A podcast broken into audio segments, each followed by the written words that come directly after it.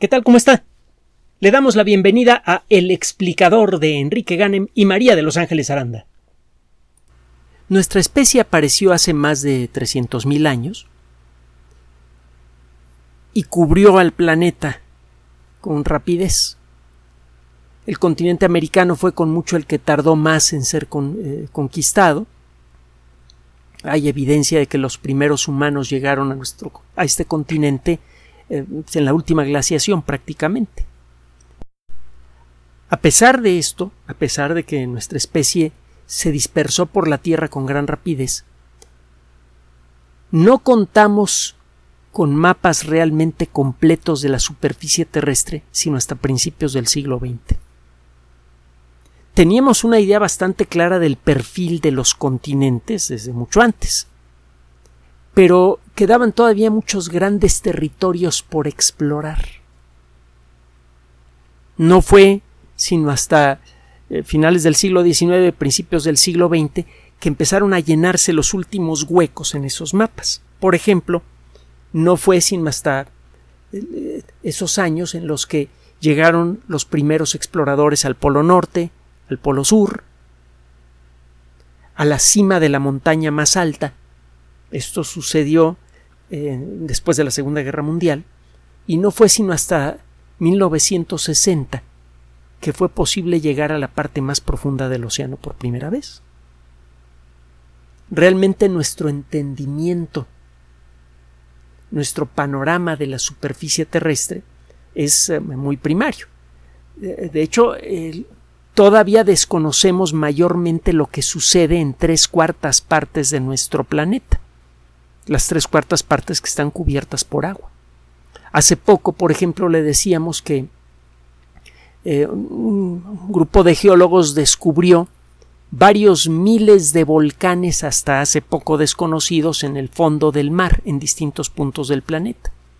Volcanes que probablemente de manera pasiva, como sucede con muchos volcanes aparentemente apagados, están emitiendo dióxido de carbono en grandes cantidades y eso podría explicar eh, por qué ocurren algunos, algunas cosas raras con el, ah, eh, el cálculo del dióxido de carbono en la atmósfera terrestre. Cosas raras que no deberían ser tomadas en cuenta por el panel intergubernamental de cambio climático. Pero es una de las muchas inconsistencias del rollo del calentamiento global antropogénico. Eh, no conocemos lo que sucede en buena parte del fondo del mar es gracias a los satélites artificiales y a servicios modernos por Internet, por ejemplo OpenStreetMaps y, servicios similares, que podemos por primera vez en la historia, estas generaciones que estamos activos en, este, estas fechas, que podemos ver por primera vez toda la superficie de la Tierra, de la Tierra seca. Y no toda, toda, la mayoría sí, pero no toda, toda.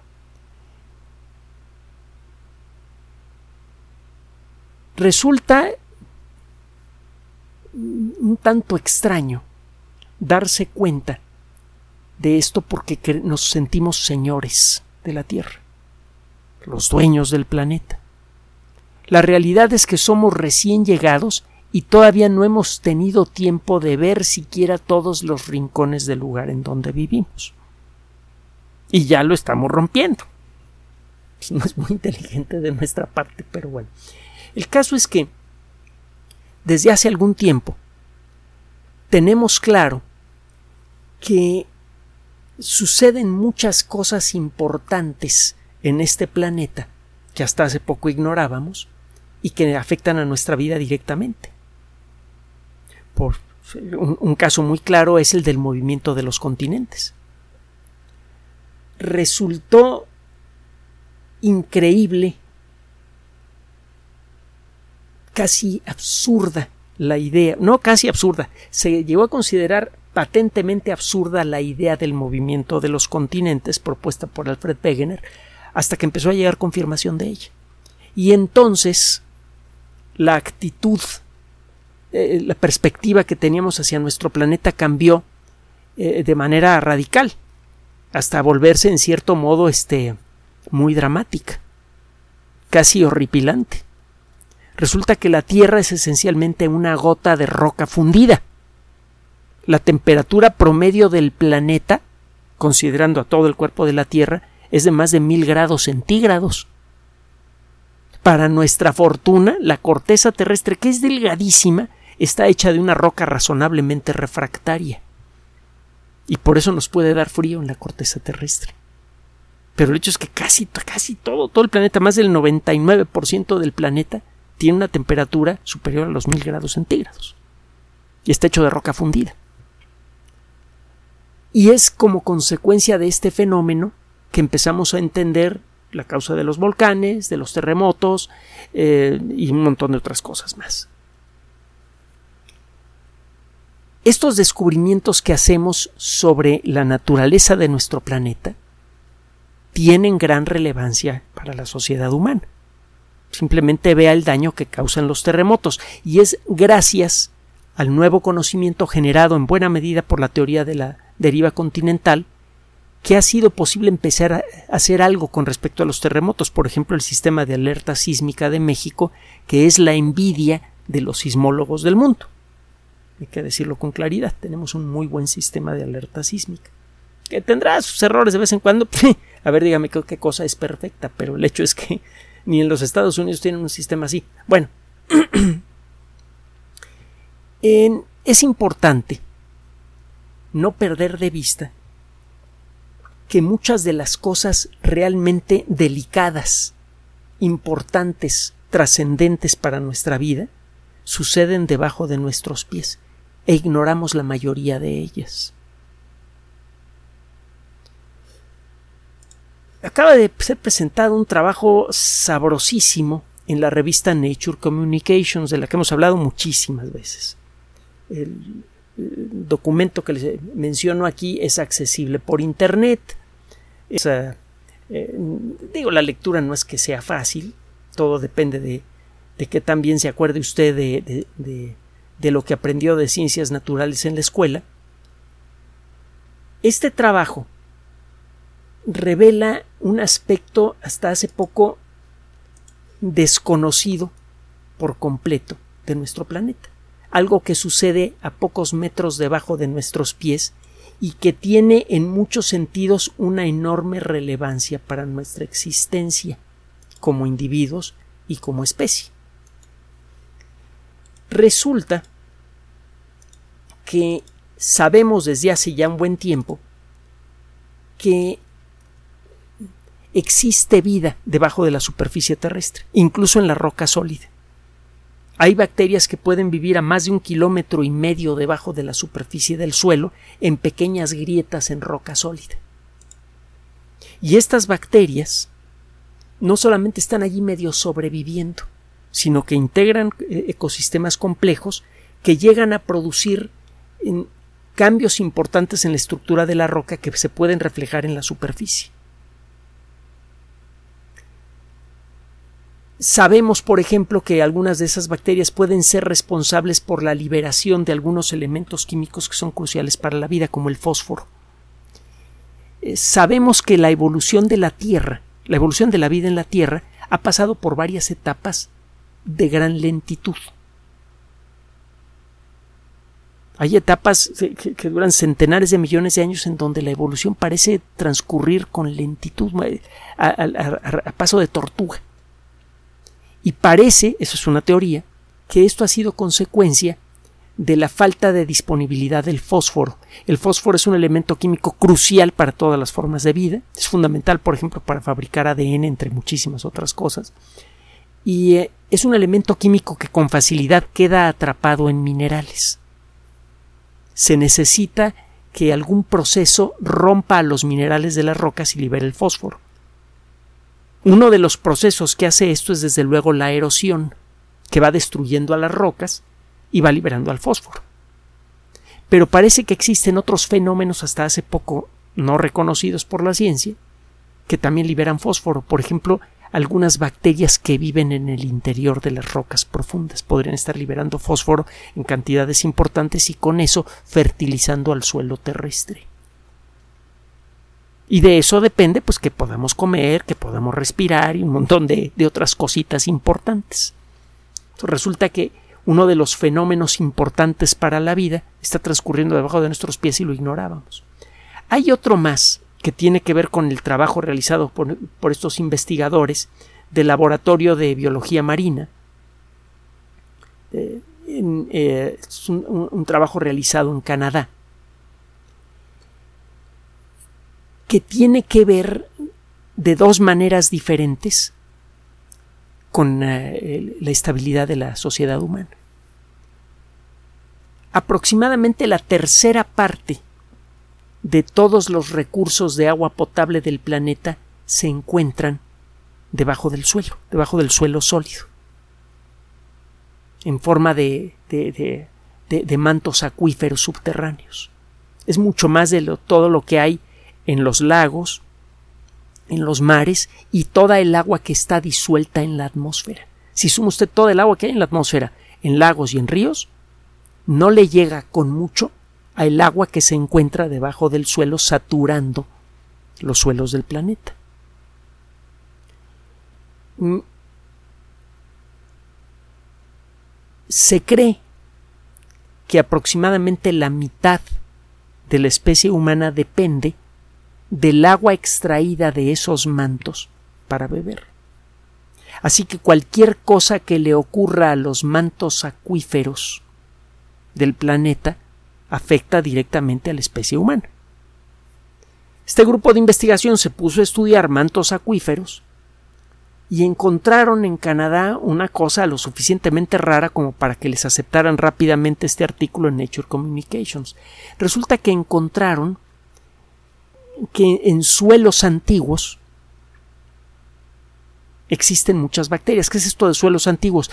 En, en, el mundo de la geología, el suelo es ese material no consolidado, ese material que no se ha convertido en roca, que cubre la superficie de alguna parte del planeta. Si usted levanta el concreto de la Ciudad de México y empieza a rascar, va a encontrar material no consolidado material arcilloso que se puede excavar con relativa facilidad, no va a encontrar roca sólida. No es así sino hasta que excava usted mucho que llega a la roca sólida.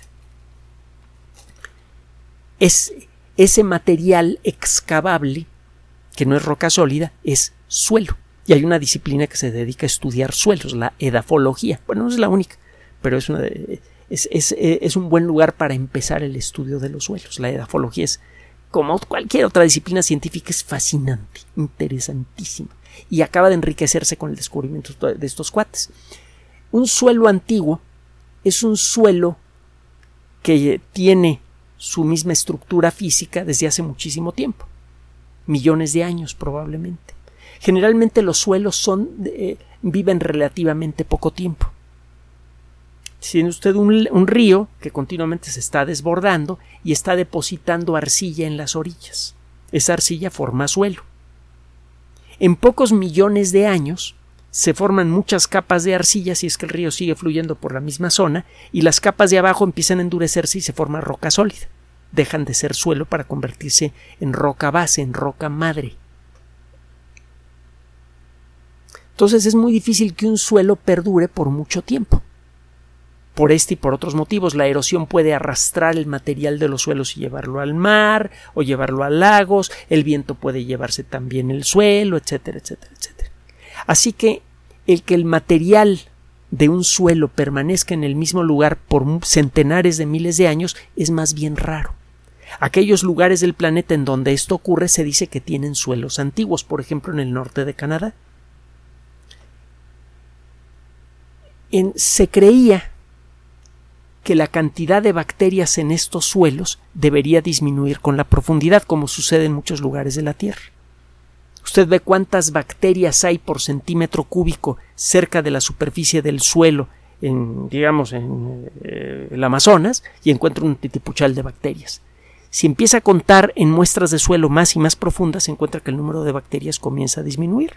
Es lo, lo que normalmente pasa en casi todos los suelos del planeta.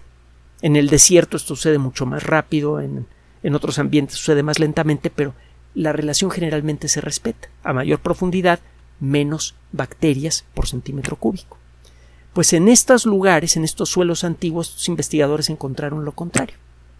el número de bacterias va aumentando. Eso por sí mismo pues, ya es llamativo. Eso sugiere que a lo largo de miles y miles de años eh, la química de ese suelo ha evolucionado naturalmente para favorecer el crecimiento de bacterias. Eso puede eh, explicar por qué en estos suelos son ricos en materia orgánica, probablemente esa materia orgánica ha servido de alimento para estas bacterias, etcétera, etcétera, etcétera. Es material lodoso rico en sustancias orgánicas. La parte más interesante de este descubrimiento es que resulta que una fracción importante de esas bacterias que se encuentran a gran profundidad y que son muy abundantes producen oxígeno. ¡Ah, Chihuahua! Normalmente el oxígeno producido por seres vivos, que es la única forma de oxígeno que se produce en la Tierra, todo el oxígeno que hay en la, la Tierra viene de la vida misma, normalmente la producción de oxígeno es consecuencia de la fotosíntesis y la fotosíntesis pues necesita de fotón, que en, griego significa luz, de fotos, que en griego significa luz.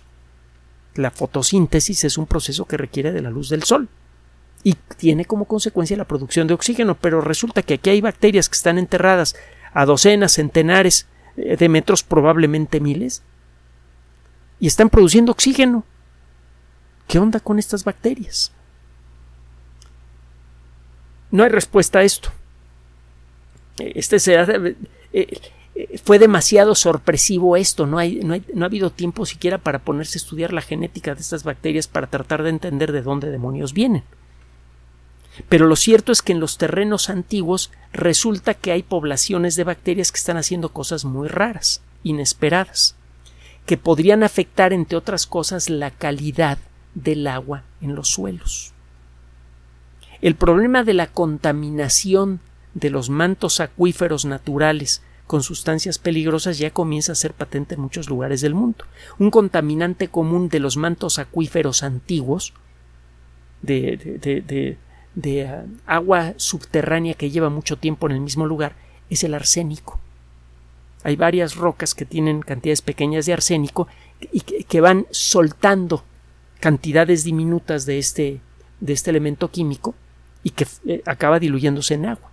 El problema es que el arsénico, incluso en cantidades muy pequeñas, es cancerígeno. Y en cantidades más grandes es venenoso. Eran, eh, en, el viejo oeste, por ejemplo, a veces encontraba usted charcas de agua en el desierto que estaban llenas de esqueletos de caballos y otros seres y otros animales. Y uno que otro baboso que se había atrevido a tomar esa agua a pesar de ver los esqueletos. Resulta que las circunstancias geológicas de ese lugar favorecían la contaminación del agua con arsénico. Esa agua amarga mataba. En cantidades menores, el agua amarga, el agua con arsénico, produce cáncer. Y el eliminar el arsénico del agua contaminada es escandalosamente difícil. Basta con una concentración pequeñísima de arsénico para que aparezca un riesgo tangible de eh, cáncer, por ejemplo, en vías urinarias no se sabe qué papel podrían tener las bacterias que viven a gran profundidad y que generan oxígeno. Claramente están produciendo reacciones químicas muy intensas, se necesitan reacciones químicas violentas para liberar oxígeno. Y las mismas reacciones podrían atrapar arsénico o liberarlo. Habría que ver.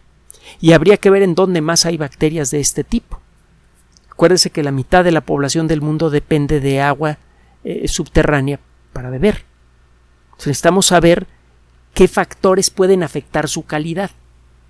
Es claro que las bacterias forman parte de esta lista de cosas que pueden afectar la calidad del agua subterránea y resulta que hay muchas más bacterias de las que creíamos en algunos lugares.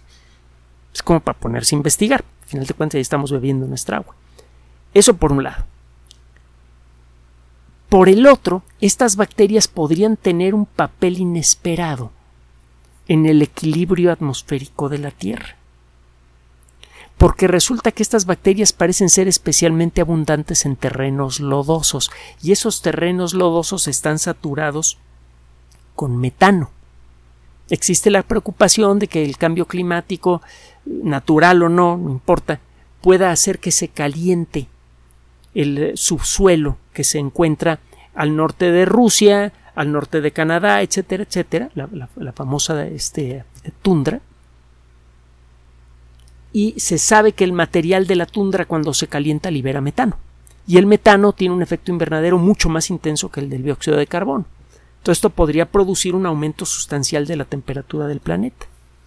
Pero por otro lado parece que las bacterias que están consumiendo oxígeno en el subsuelo de Alberta, Canadá, y probablemente en otros lugares del mundo, están como consecuencia de su alimentación están comiendo metano. Viven en lodo saturado de metano por algo, se lo están comiendo.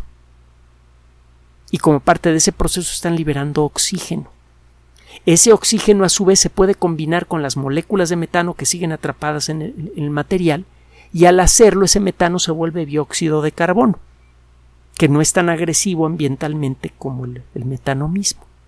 Entonces parece que estas bacterias podrían jugar un papel crucial para evitar que se liberen grandes cantidades de metano en la atmósfera y eso a su vez genere un efecto invernadero realmente agresivo. Es otro motivo por el cual estas bacterias merecen atención.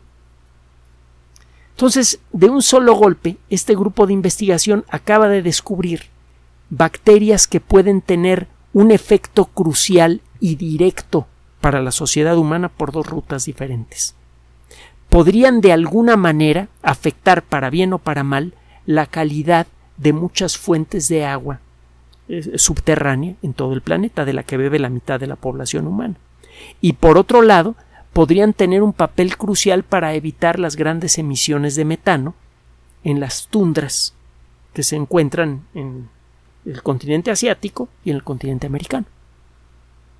Y con esto mantener el equilibrio atmosférico de nuestro planeta. Los investigadores de la Universidad de Calgary entonces están presentando un tipo de trabajo científico que es especialmente bienvenido por la comunidad. Es un trabajo científico que abre puertas, no puede llegar a muchas conclusiones. No se sabe qué papel ecológico tienen estas bacterias. Eh, será tarea de otros investigadores.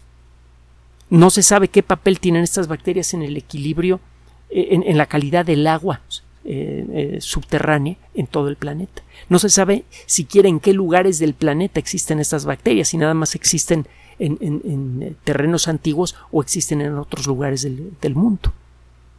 Será necesario entonces lanzar muchos proyectos de investigación diferentes para evaluar en dónde existen estas bacterias, a qué profundidad viven, qué papel ecológico tienen, bla, bla, bla, bla este trabajo está abriendo de pronto muchas rutas nuevas de investigación, le está dando trabajo a muchos grupos de investigación diferentes. Y todos estos trabajos van a revelar cuestiones muy valiosas que pueden volverse muy positivas para nosotros de nuestra relación con el ecosistema terrestre. Podríamos reclutar a esas bacterias para mejorar la calidad del agua, eh, del agua subterránea que bebemos y por otro lado para mantener bajo control las emisiones de metano. Son dos noticias muy, pero muy buenas. Frecuentemente cuando se habla de problemas ambientales, etcétera, etcétera, siempre se habla en términos alarmistas.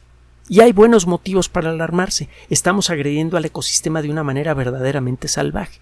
Y eso realmente pone en peligro nuestra existencia futura en el corto plazo. En 10 o 15 años podremos empezar a enfrentar problemas muy graves de falta de alimentos y otras cosas más producidas por esos desequilibrios. Y falta de alimento aguda.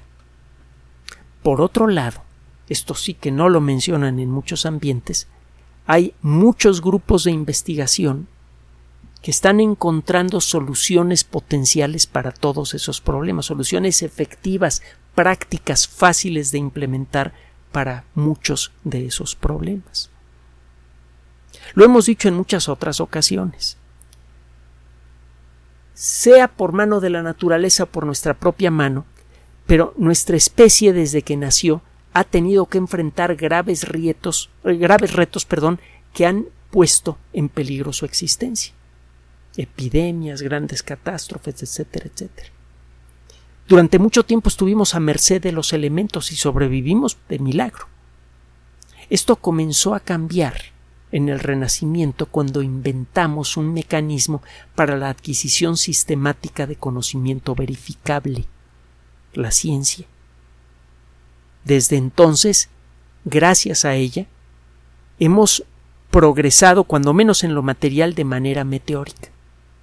La misma metodología de trabajo podría ayudarnos a crecer en lo social y en lo espiritual también, que nos surge y mucho, porque realmente la causa de nuestros problemas más graves no vienen de la tecnología que usamos, sino de la forma en la que la usamos y de la forma en la que repartimos sus frutos.